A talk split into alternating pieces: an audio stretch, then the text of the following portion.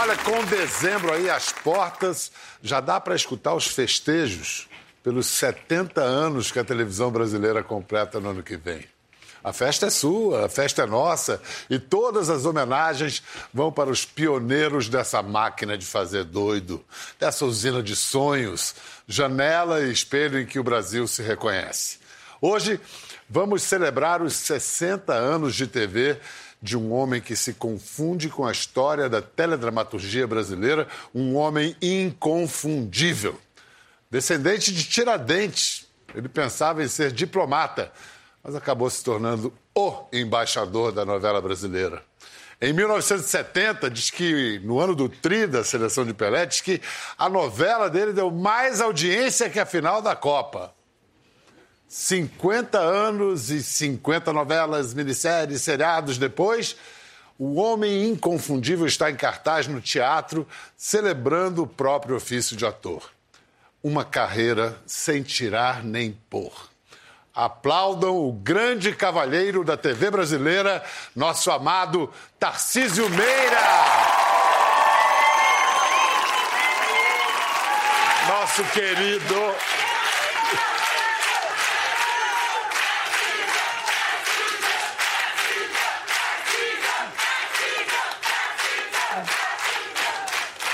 como se fosse um parente da gente, né? Alguém que a gente conhece desde pequenininho, que a gente, a gente ama, respeita. Senta, Tarcísio. Tarcisão, como chamam? Tarcisão.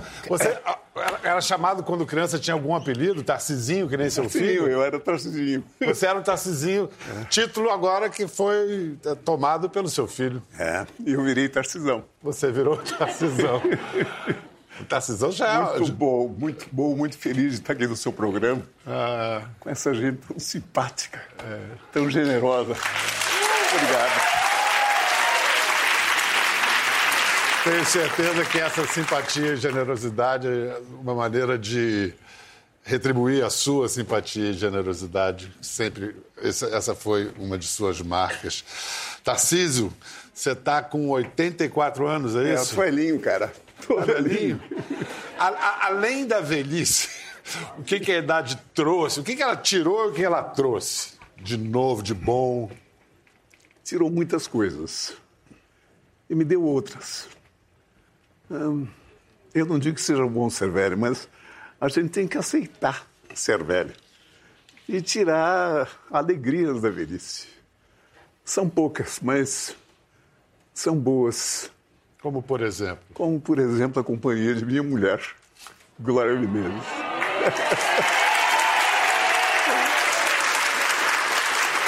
um homem predestinado à glória. Ela também está velhinha, então é, a gente se gosta muito, se curte muito e se cuida muito. Que programas vocês fazem juntos, assim? Restaurante, é, cinema, teatro? Restaurante, cinema, teatro, a gente sai.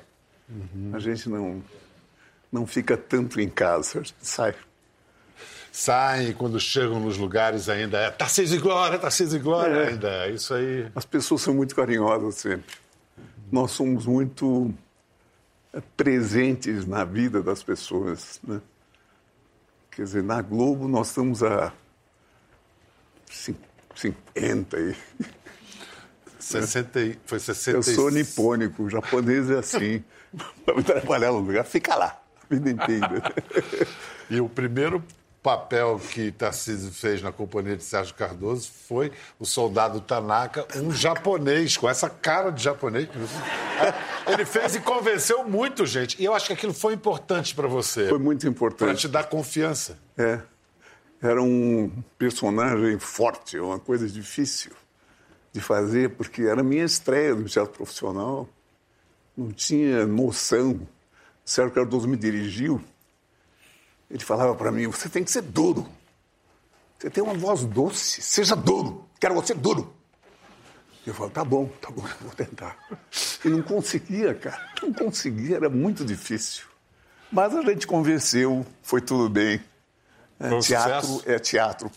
As pessoas entram no teatro querendo acreditar. É isso. Então, é. foi o que aconteceu. As pessoas me receberam muito bem. eu, eu, eu, eu, a primeira vez que eu realmente entendi ser ator. No primeiro dia que eu me vesti, vesti aquela fada, aquela coisa, me maquiaram de japonês, né? tentaram.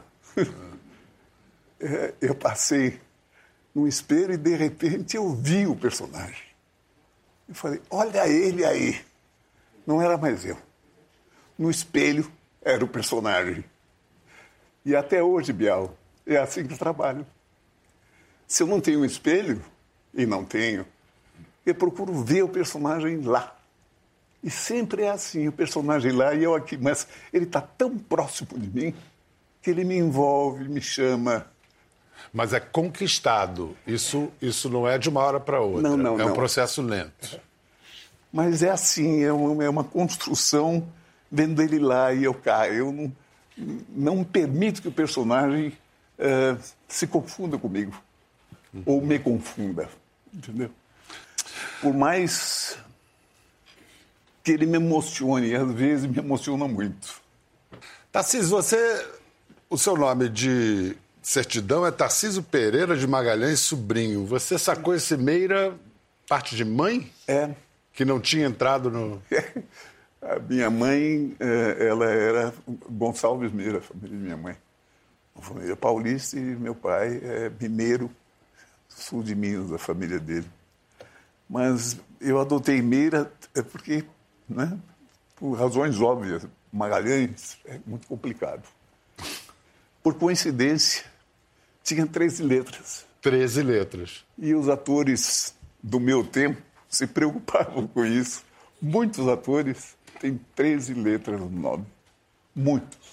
Olha, eh, na, na sua casa todo mundo tem 13 letras. Glória Menezes, Agora, Menezes. Tarcísio Filho Também tem 13. Olha, eu nunca pensei 13 nisso. letras. Nem ele sabe disso. e você falou de grandes atores da sua época. Cacilda Becker É. tem 13 letras. E o homem que ah, acolheu você para iniciar a carreira profissional, Sérgio Cardoso. É. Verdade. Quer dizer, esse negócio procede mesmo, É. hein? 13 letras. Foi na companhia do Sérgio que você conheceu a Glória? Não, eu conheci a Glória fazendo uma peça com Antunes Filho, uma remontagem Antunes Filho. do Plantão 21. Uma peça linda, violenta, policial. Eu era um gangster. E nós estávamos ensaiando a remontagem quando a Glória subiu ao palco. Eu fiquei olhando, gostei e falei, ah, tem caldo. E ela foi, atravessou o palco e subiu pela plateia até onde estariam reunidos os, os diretores da companhia eh, Teatro Nacional de Comédia, da qual o Antunes fazia parte. E ele iria montar uma peça chamada Feiticeiro de Salem, do Arthur Miller, uma linda peça. E chamou a Glória para fazer o papel principal. Ela era estreante, mas ela tinha estreado muito bem num, num programa de televisão e ganhou prêmio. E o Antunes tinha eh, escolhido uma outra atriz que não estava dando certo. Então ele chamou a Glória 15 dias antes da estreia. Assim, ela estreou assim. Aconteceu. Abigail também foi muito bem, ganhou o prêmio. Em seguida, a chamaram para fazer o Pagador de Promessas. Pode. Pronto. Estreando assim, ganhou Palma de Ouro. Participou do filme que ganhou Palma de Ouro. Lindíssimo. Gloriosamente. É, gloriosamente glória. É verdade que o primeiro beijo de vocês foi em cena? Foi na televisão? cena. Foi em cena. Que cena. Foi no fim de uma peça. Eu a beijava e a matava. Ali, enforcando e beijando. Que beleza. Ao vivo? E ao vivo. Ao vivo. Ao vivo, antigamente não tinha, nesse nosso tempo não tinha videotape. Eu a carregando no colo uma camisola de não sei que pano que é, cetim um negócio meio escorregadio, assim. A carregando no colo, o filme tinha terminado, estava no alto de uma escada. A novela, novela, o Teatro. Teleteatro. Eu estava com ela no colo, né? Depois desse beijo e tal. E, e comecei a sentir que ela estava escorregando na minha mão. E tinha uma escadaria para baixo de nós. E vocês no ar, ao vivo. No ar, ao vivo, entrando nos letreiros, né? Aquele negócio que fica e tal. E eu ali não estava me aguentando. Aí eu fui me ajoelhei. Foi a minha salvação. Me ajoelhei aos pés da glória. Você é um cavalheiro, é um cavalheiro. E olha, Tarcísio e Glória. Tarcísio e Glória foram protagonistas da primeira novela diária da TV brasileira 25499, Ocupado. 1963, TV Excelsior. Sobraram só poucas fotos, como essa, por exemplo. Qual era a história da novela, Tarcísio? Era uma historinha simples, era uma novela. Porque o Edson Leite, que era diretor da TV Excelsior, nós estávamos, ele era uma televisão assim, que olhava para frente, queria inovar, fazer coisas novas. Então, ele era casado com uma argentina e trouxe para o Brasil vários diretores, cenógrafos, maquiadores, que a Argentina tinha uma televisão muito boa para o Brasil. Então, esses diretores o convenceram a fazer novela, que era muito sucesso na América Latina. E trouxeram uma novela de um autor chamado Alberto Migré, que escreveu 25499 Ocupado, que é o nome, é o número do Teatro Cultura Artística onde era a TV Excelsior. E é, nós não queríamos fazer porque era uma, uma experiência, mas uma experiência muito romântica, muito, né, muito água com açúcar, assim. Hum. A gente reagiu contra. E o Boni, eu fui me queixar para ele, o Boni não era da Excelsior. Ele trabalha numa agência, mas Ainda ele... estava na, na é, agência nós de publicidade. nos conhecemos e, e eu gostei dele e nos conversamos com muita liberdade. Comentei com ele que eu não estava gostando.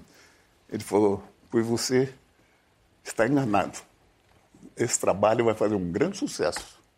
E realmente fez sucesso. A gente fez e o, o número do Ibope, da audiência, se multiplicou por três, assim, em alguns dias. Então, falei, puxa, olha aí. E, de repente, eu percebi que a novela era um teatro popular, que poderia ser de muito boa qualidade. E veio a ser. E veio a ser. E o Boni sempre perseguiu isso na Globo. Ele chamou autores importantes, até Jorge Andrade trabalhou na Globo. É, verdade. Né? vários autores importantes de teatro. Chamou, e, e você, de tal, você de tal forma é, se é, confundiu, se, você representa o gênero, não dá para contar a história das novelas brasileiras sem ter esse protagonista. A gente tem aqui uma pequena montagem que mostra essa transformação do ator e do gênero através dessas décadas. Avise que eu estou aqui. Não quero surpresas. Nem sustos, nem choros, nada de cenas. Detesto cenas. Parecia seriado de televisão. Uhum. Não ficou ridículo, não? Não, bem, tava bem feitinho, que bobagem. Eu tenho medo dessa cena.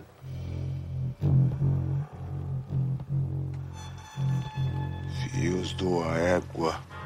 Fios do égua! Bem, agora eu tenho um compromisso. Um almoço. Claro. Até logo, Renan. Dessa vez, vai ficar no lugar dela. Pertinati. Isso nós vamos ver.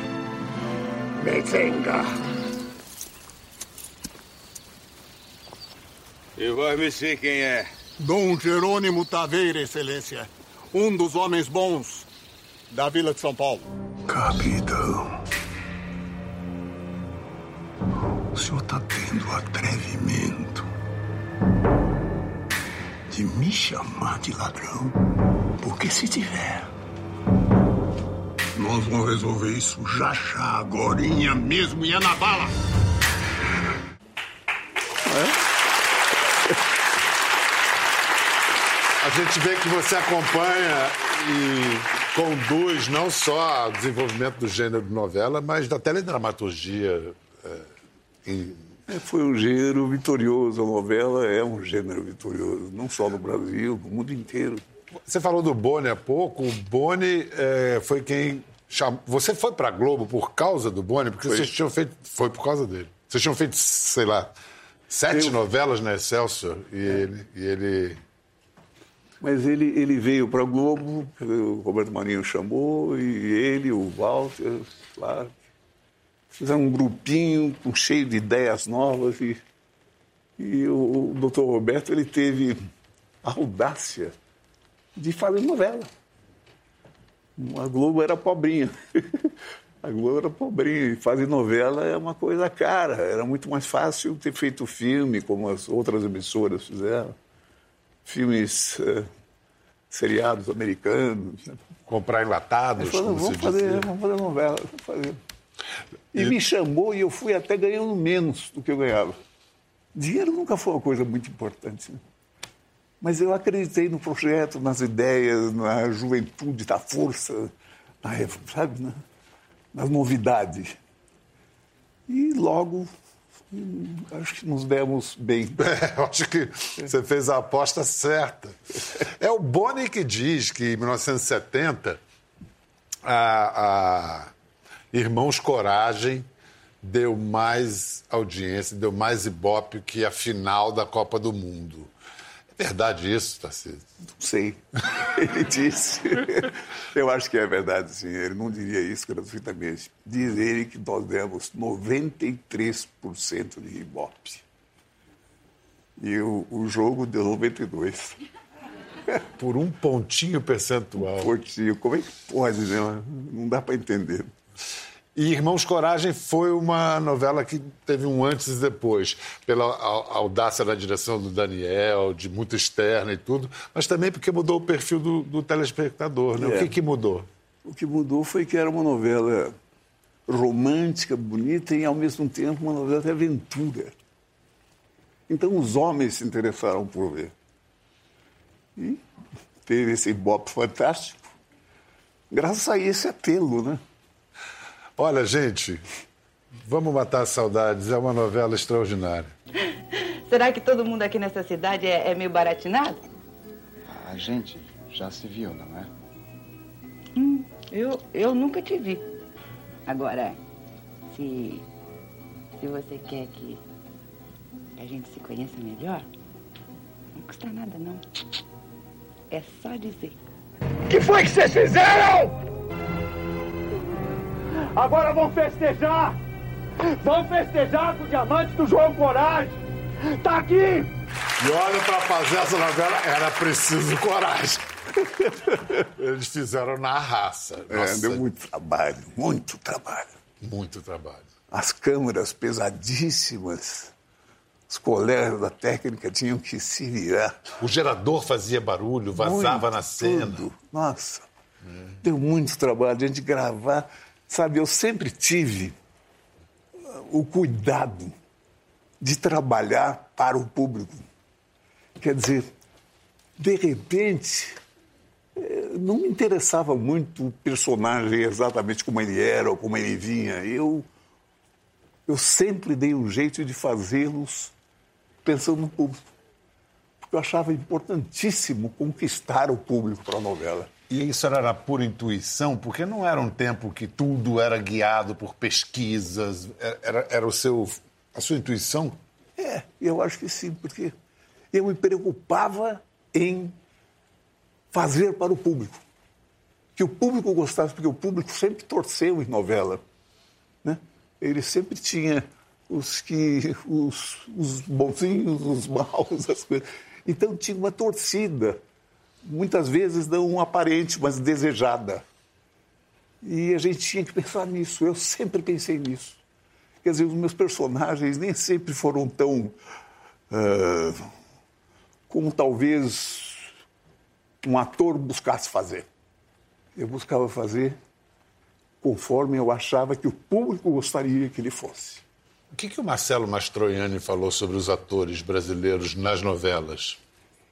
Que é uma experiência única no mundo, que nós é, temos a única oportunidade de fazer um personagem que existe. Ele não acabou, ele não foi escrito ainda, ele está sendo escrito. Então você contribui poderosamente na construção do personagem. E com esse diálogo com o público que você estabelecia, isso. Exatamente isso. É. Nem sempre eu agradei as pessoas, é, os colegas, os críticos, mas o público eu procurava agradar. Vem cá, você tinha o que, uns 34 aí nessa, nessa novela, é. 33, 34. Mas era bonito, hein? que gato, hein? Você se achava bonito? Não perguntei se você Olha, achava, não. Perguntei se ele não. se achava. É você ali. É, feio pra caramba. Ah, feio pra caramba. Uma vez eu vi um. Uma vez, outro dia, eu vi um. Eu compreendi uma série de coisas. A Verice tem isso. A gente reflete sobre as coisas, volta para trás e chega a conclusões incríveis, né? Nunca, realmente nunca, sinceramente, nunca me achei bonito. Mas achei que tinha ângulos que tudo bem. Mas eu vi um pedaço de uma novela chamada. novela do Lauro César Muniz, chamada Espelho Mágico. Meu filho me passou. Puxa, eu era um homem bonito. Eu era bonito. E comecei a compreender uma série de coisas. Como por exemplo? Como por exemplo, eu. Os homens não gostavam de mim. Não gostavam. Ah, tudo bem. de uma maneira ou de outra, eu né, sobrevivi a essa. E você entendeu por que, que os homens não gostavam Entendi de você? Porque o dia que eu conheci o homem mais bonito do mundo. Alain Delon. É, é mesmo? É mesmo. porque quando eu conheci o Alain Delon, ele fez o possível de ser simpático, de se enturmar. Porque é um homem bonito pra caramba, né? O homem mais bonito do mundo mas eu não gostei. Eu, eu não gostei. Aí eu entendi por quê. Entendi? Porque o homem bonito não agrada aos homens.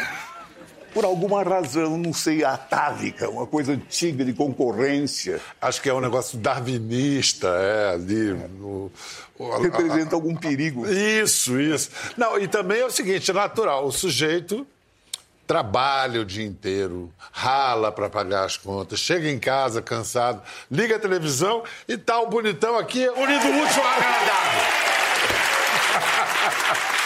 então a gente pode dizer que foi tudo beijo técnico ali. Vera, Bruna, o último não. Tem beijo técnico? Existe isso? Não, não tem isso, não. Beijo é beijo. Beijo é beijo, né? Não tem como ser técnico. É beijo.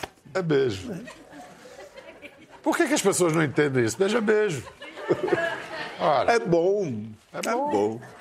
Inclusive, quando é bom, imprime melhor, né? Claro. Os homens me odiavam. Veja essa mulherada linda, né?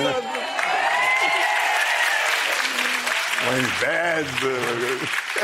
E quando Glória beijava aqueles galãs todos, como é que você via? Beijo técnico. Aí Muito bom. Tarcísio, você beijou um monte de mulher, mas tem uma cena marcante que é quando você beija Arandir no final do Beijo no Asfalto, de Bruno Barreto, 1980. Por que você beijou o outro na boca? Por quê? Mas eu vou dizer teu nome. Direi teu nome. Até o cadáver.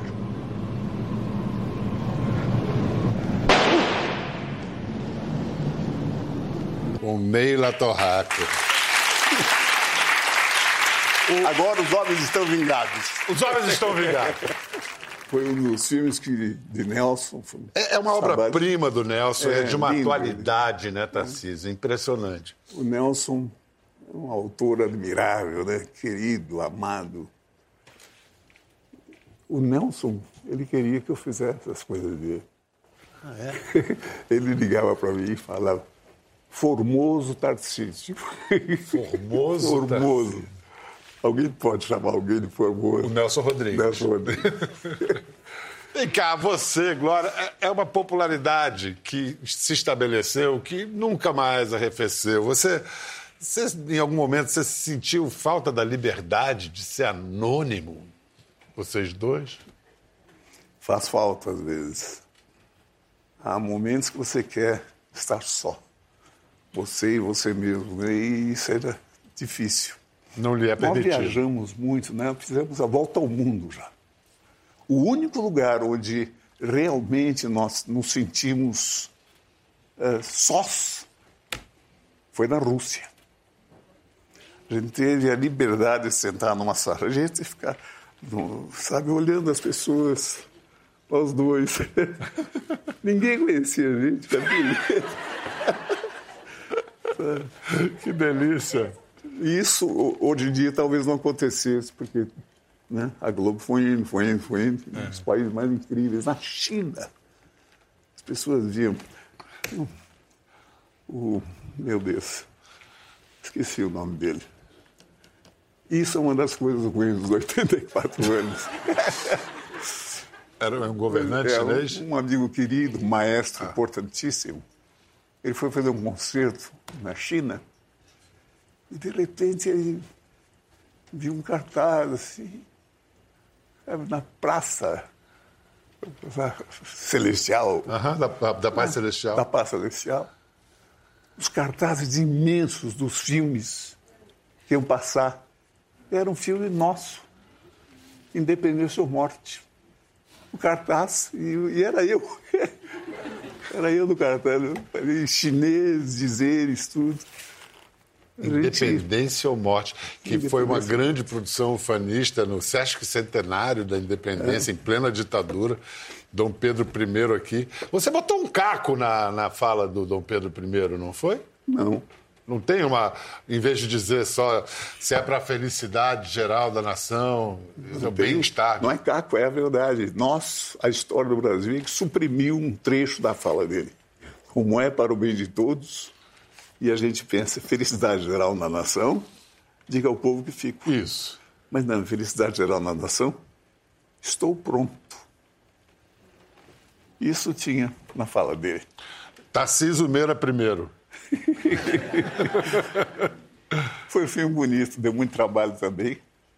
Foi bonito. Sucesso. Sucesso. Um sucesso. Como você falou, foi um pouco ufanista, mas Foi, foi. eu acho que todos queriam um pouco isso. Então, Era- era um- era um clima meio ufanista. O Brasil, campeão do mundo. né?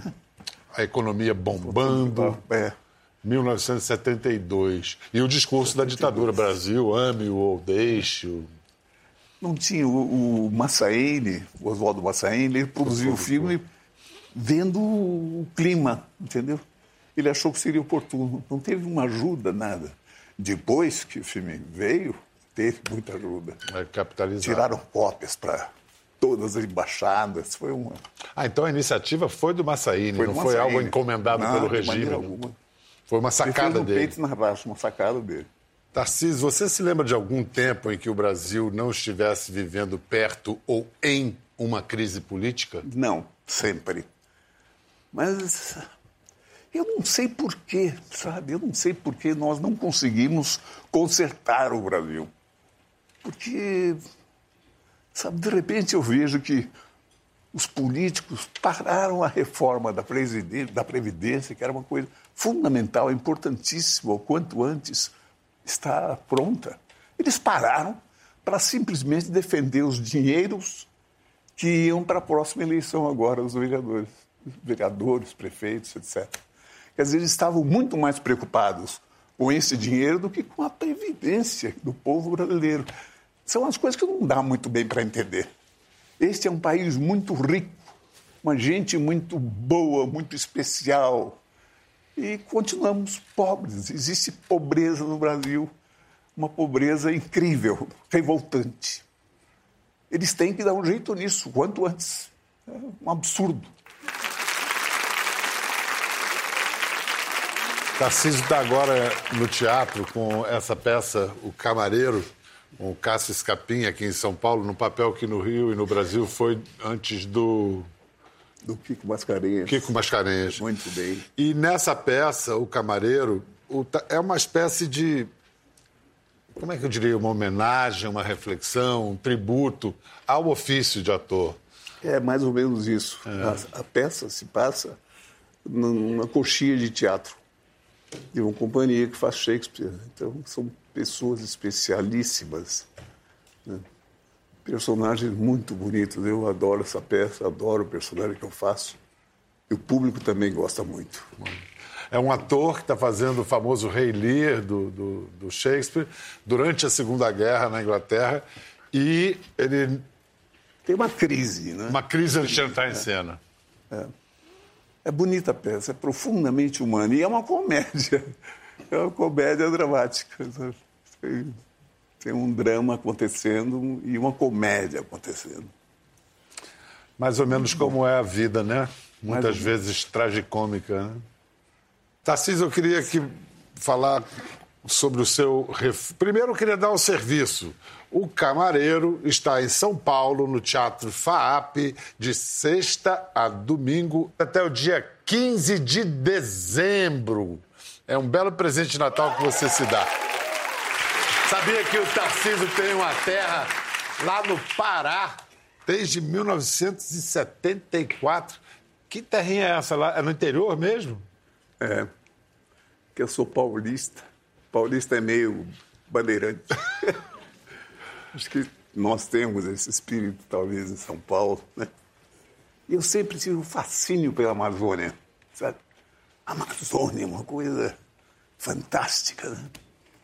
E comprei uma fazenda lá e me estabeleci. E é um lugar do qual eu gosto muito. Eu, é importante, eu acho que para mim é muito importante. É um, é um reencontro comigo mesmo, nas minhas origens, nas minhas uh, verdades. Você é conhecido como ator por dar, uh, uh, às vezes, poder conseguir prescindir das palavras para transmitir um, um, pensamento, um sentimento, o que o personagem precisa transmitir. Você usa o olhar. Você tem essa. É, eu acho muito importante. Eu acho que você a, a, a verdade está no olhar, não só no olhar, está nos mínimos gestos nas coisas.